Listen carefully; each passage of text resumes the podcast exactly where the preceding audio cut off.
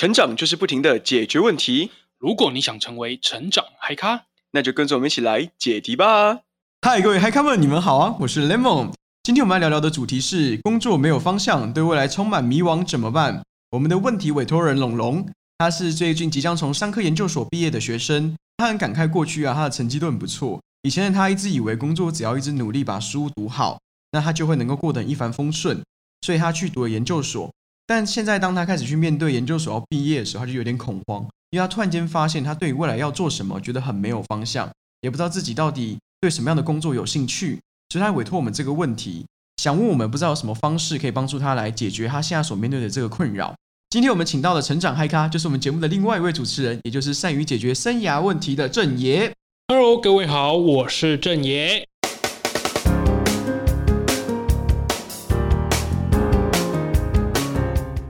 正爷，首先我想先问一下，就是为什么人们有时候会对于未来不知道该做什么，然后会有那种找不到工作该做什么方向的问题？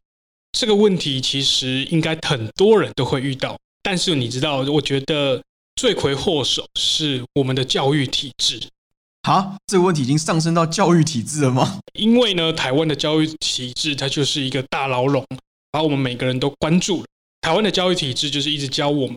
就是万般皆下品，唯有读书高这样的一个思维荼毒。嗯哼，所以呢，从小到大，我们的老师、我们的父母都一直告诫我们要好好的去念书，以后呢，你就可以出人头地，找到好的男朋友、好的女朋友。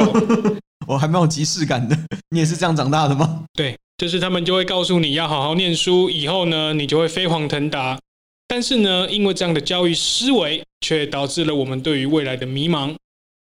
哦，这个还蛮有，我也还我自己都还蛮有感觉的。这些教育空间没有给我们好好的去探索我们喜欢的事情，他们每天告诉我们就是国文、英文、数学、社会、自然，但是没有告诉你你应该去寻找你喜欢的是什么。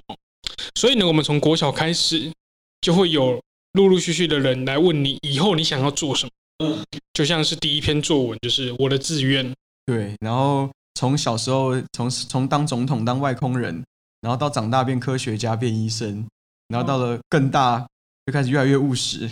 对，但是到了最后，你可能就会选择：哎，我就是有钱就可以去了。对，就是钱来就干的概念。对，人生呐、啊。所以呢，从小到大，当我们被问起说以后想做什么事情的时候，我们多半呢会被三种人所影响。嗯，哪三种人啊？第一种人呢，就是跟我们很亲近的人，比方说我们的父母、我们的好朋友、我们的一些亲戚长辈等等的。那我们会去参考他们的一些工作状况，然后看他们工作的开不开心，钱赚的多不多，以此呢来形塑我们可能会不会想要去做这个职业的一个想法。嗯，第二种人呢是社会大众，比方说呢，现在很多人都会想要去做 YouTuber。因为看很多 YouTuber，他们好像每天都玩得很开心，好像每天赚了很多钱。就像是前几天有一个新闻出来说，小玉的年收入是九百万，吊打台湾大部分的人了。哇哦，这么多！我快要 C 字辈哦，顶尖 C 字辈薪水了。对，所以我们就会跟着社会大众去改变，或者是说去影响我们想要做的工作。第三种呢，叫做传统的权威。嗯，传统的权威呢，就好比如说医生、律师这一种传统，大家认为它是一个高社经地位的职业。哦，可是呢，最可怕的就是这里，这些都是别人的想法。你真的懂这些工作在做什么吗？你、欸、真是好问题耶！这个很像是小时候我们都觉得医生很棒，比方说就是因为我家里有个长辈，他就是医生，然后我妈就是希望我去做医生。等到长大之后，我才发现医生是一个超级血汗的工作。对，其实尤其是在于当医生初级的住院医师、实习医师的阶段，你可能呢一天二十四小时，大概有二十个小时都是在医院，而且都是二十四小时 on call。哦，对，我觉得当律师其实也是，因为你看，比方说你当律师，你还要经过一个很长的一个见习期啊，去很多各种各样的事务所当助理之类的。你可能也还未必有办法考到律师执照，或成为一个独立职业的律师。因为而且律师很可能又会遇到很多道德层面上面的问题。哦，对，所以这些我们看似他们好像很厉害的职业，或者是一个社经地位很高的职业，他们背后的工作内容是真的你要的吗？嗯，可能没有想过这个问题，这倒是真的。所以也就是因为这些工作很可能不是我们要的，才会让我们这么的迷茫，这么的迷惘。所以如果总结来说的话，听起来比较像是龙龙他现在遇到的状况，跟你所描述的很像。然后他可能是因为家里人的影响啊，或者是你说的社会大众的影响，或者是基于一些传统权威的思考，会让他觉得说念研究所很重要。但是可能在过程里面，他都没有好好探索过他自己对什么有兴趣。对啊，因为他每天都是要忙着读书嘛，要忙着考试嘛。那大家就是感觉他好像考试名列前茅，然后他以后就一定要有一番作为，这样才代表他是成功的。哦，了解。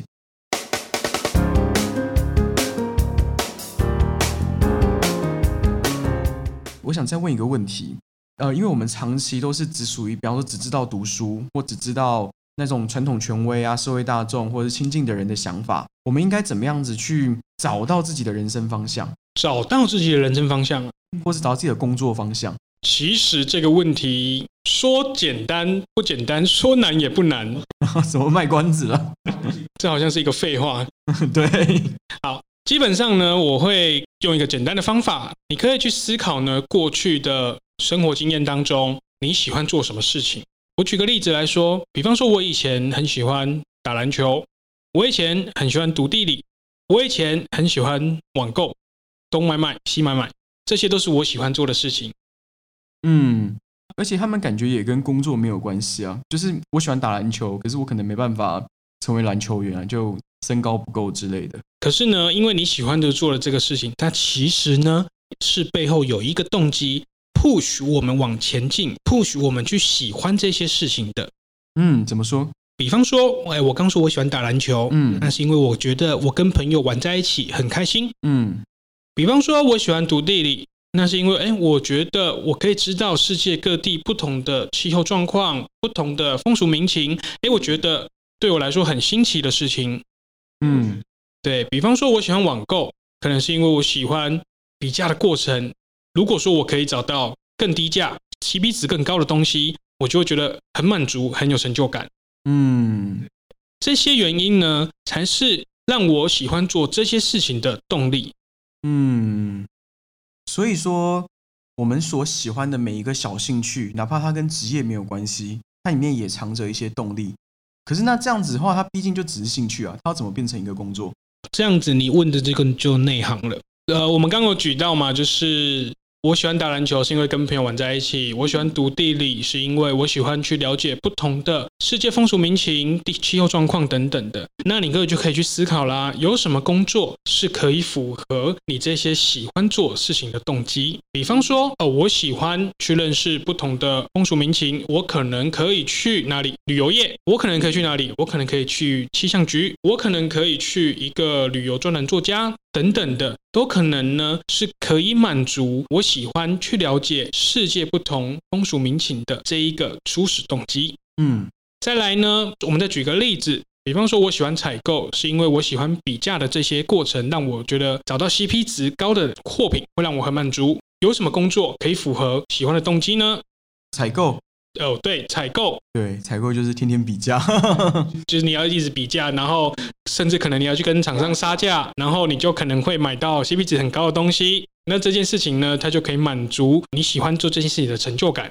哦，所以说这边听起来方法比较像是先去找一下我过去喜欢的各种各样的兴趣，然后再去看这个兴趣里面藏着一些什么样的动力，从这些动力里面去找出说，哦，有什么。我可以去连接的工作，对哦，这听起来倒是一个好方法，因为确实也很常听到别人说，就是你如果不知道做什么，你就要去找你喜欢的事情。但是确实还没有想过自己这些小兴趣也是可以成为一个工作的，只是要换个角度去看。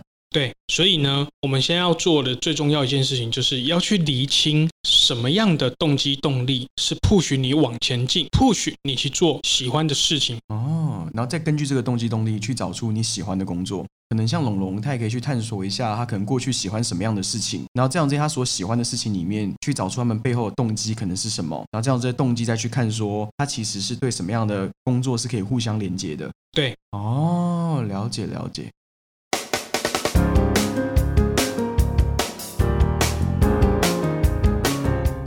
那说到这个问题啊，那我就有一件事情在想问一下。就是那如果我根本就不知道我有什么喜欢做的事情怎么办？根本就不知道有什么喜欢做的事情。对啊，就其实我有有些时候我问说，哎，你喜欢做什么？很多人就说不知道啊，他就说他也不知道自己喜欢什么，不知道生活有什么样的兴趣。你你有遇过这种人吗？我有遇过，但不多。对，但我觉得这些人可能会活得还蛮痛苦的感觉。对啊。如果真的你完全没有想到，或者是没有直觉上面的想法的话，我会建议你可以从几个方向去思考。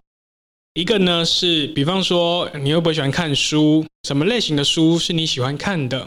哦，比方说我喜欢看，假设是侦探类的书好了，侦探类的小说，你可以去思考为什么你喜欢看这些侦探类的？是因为它很刺激吗？还是说，诶，因为去找出答案？让你很有成就感。嗯，你可以从你喜欢看的电影、喜欢看的影集去着手。你喜欢看什么类型的电影影集？它其实也蕴含了一些蛛丝马迹。嗯，再来呢，是你有没有羡慕的人，身边的啊，或者是说电视上面看到的，或者是名人，你有没有羡慕？你想要成为什么样的人？成为什么样的人，你也可以去思考说，诶，为什么我会觉得他是我想要成为的人？原因是什么？哦，然后再去找那个动机。对，哦，你这样说起来很像是我的偶像是爱因斯坦。为什么是爱因斯坦？大家都觉得好像喜欢爱因斯坦的，要么就是想做物理学家，或是干嘛的。但我喜欢爱因斯坦，是因为他说过一句话，他说就是如果我给别人一块钱，那我就会少一块钱；但我如果分享别人一个知识，世界上就会多一个知识。就是我觉得，哎，他这句话就很有那种教育者或知识分享者那种，就是分享火光的感觉。哦，那顺便问你一下，嗯，为什么你喜欢这句话？就是我很喜欢那种，就是能够呃把自己所拥有的东西分享给社会，然后帮助整个社会，大家都一起变得更好。对，我很喜欢这个感觉。那对于你来说，这可能就是你的动机。哦，哎，这真的是好方法。所以其实。就算我不知道我什么兴趣，但我也可以看我会看什么样的书，看什么样的影片，羡慕什么样的人，或有什么样的偶像，从这里面去找出我的潜藏动机是什么。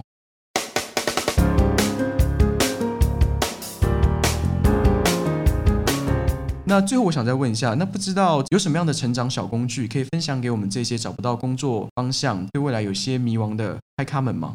是有个小工具，然后呢，我叫它叫做寻找蛋黄。寻找蛋黄这个概念呢，它是源自于美国一个很有名的职业教练，他叫 Laura Berman。他有说过一个经典的理论，叫做蛋壳蛋黄的理论，就是我们把喜欢做的事情呢，想象成是一个鸡蛋的蛋壳。我们会喜欢做这件事情呢，一定是基于某方面的原因，也就是蛋黄的部分。那这个蛋黄呢，其实才是我们真正追求的事情。所以呢，这个小工具呢，就是你可以运用一张纸，在你的纸上画上一颗蛋的形状。就是一个椭圆蛋的形状，在蛋的下面呢，先画出一颗蛋黄。第一步呢，就是在蛋的左边先写出你喜欢做什么样的事情，比方说你喜欢的书、喜欢的影集、喜欢的课程、喜欢的社团活动，都可以写上去。写的越多呢，就代表你思考的面向会越全面。第二步呢，是去思考为什么会喜欢做这件事，也就是你每一件事情。Push 你的蛋黄是什么？就像我们刚说的，地理是要了解世界各地的气候；喜欢打篮球是因为想要跟朋友玩在一起；喜欢去做网购是因为我喜欢比价的这些过程。第三步呢，是去寻找有什么工作可以满足你这一颗蛋黄。所以说，其实就是先列出很多我各式各样的兴趣或者喜欢看的书啊等等的，然后再从这些你所谓的蛋壳里面去找出这些蛋壳可能。它们里面分别有哪一哪些的蛋黄，然后再从这些蛋黄里面去找出那还有什么样子工作属性可以对应得上。哦，我懂你的意思。所以说就很像是，比方说你刚刚说我可能很喜欢研究地理，所以我想很想要去知道那一些世界上的风俗民情。但是，比方说，我还可以做其他的工作，就其实它就等于是其他的蛋壳，也可以是能够让我同步理解到风俗民情的。比方说，可能是旅游规划师等等的。